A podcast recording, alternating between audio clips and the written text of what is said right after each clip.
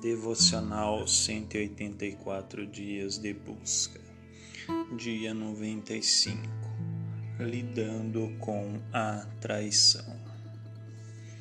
Pois não era um inimigo que me afrontava, então eu o teria suportado, nem era o que me odiava, que se engrandecia contra mim, porque dele me teria escondido mas eras tu, homem meu igual, meu guia e meu íntimo amigo. Salmos 55, 12 e 13. Este é um salmo de Davi, um desabafo de algo muito ruim que ele passou, a traição.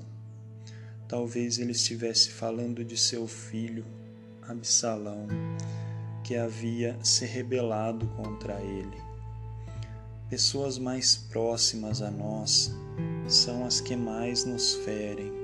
Não tem como escapar. Todos passam por isso um dia. Porém, com Deus é possível perdoar ou esquecer a traição.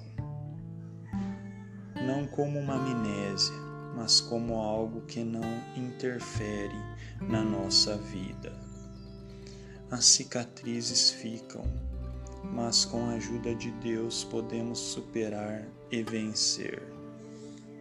Amigos, familiares, colegas de trabalho e pessoas que convivemos podem nos decepcionar.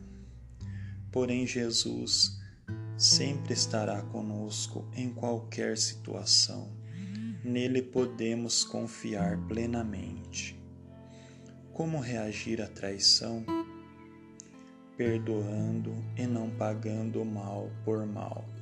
Sendo assim, faremos a diferença e estaremos repetindo o que Jesus fez por nós, que não merecíamos seu perdão, mas mesmo assim nos perdoou. E não entristeçais o Espírito Santo de Deus no qual estás selado para o dia da redenção. Efésios 4:30. Toda amargura e ira e cólera e gritaria e blasfêmia e toda a malícia sejam tiradas dentre vós. Efésios 4:31. Antes sede uns para com os outros, benignos, misericordiosos, perdoando-vos uns aos outros, como também Deus vos perdoou em Cristo. Efésios 4, 32.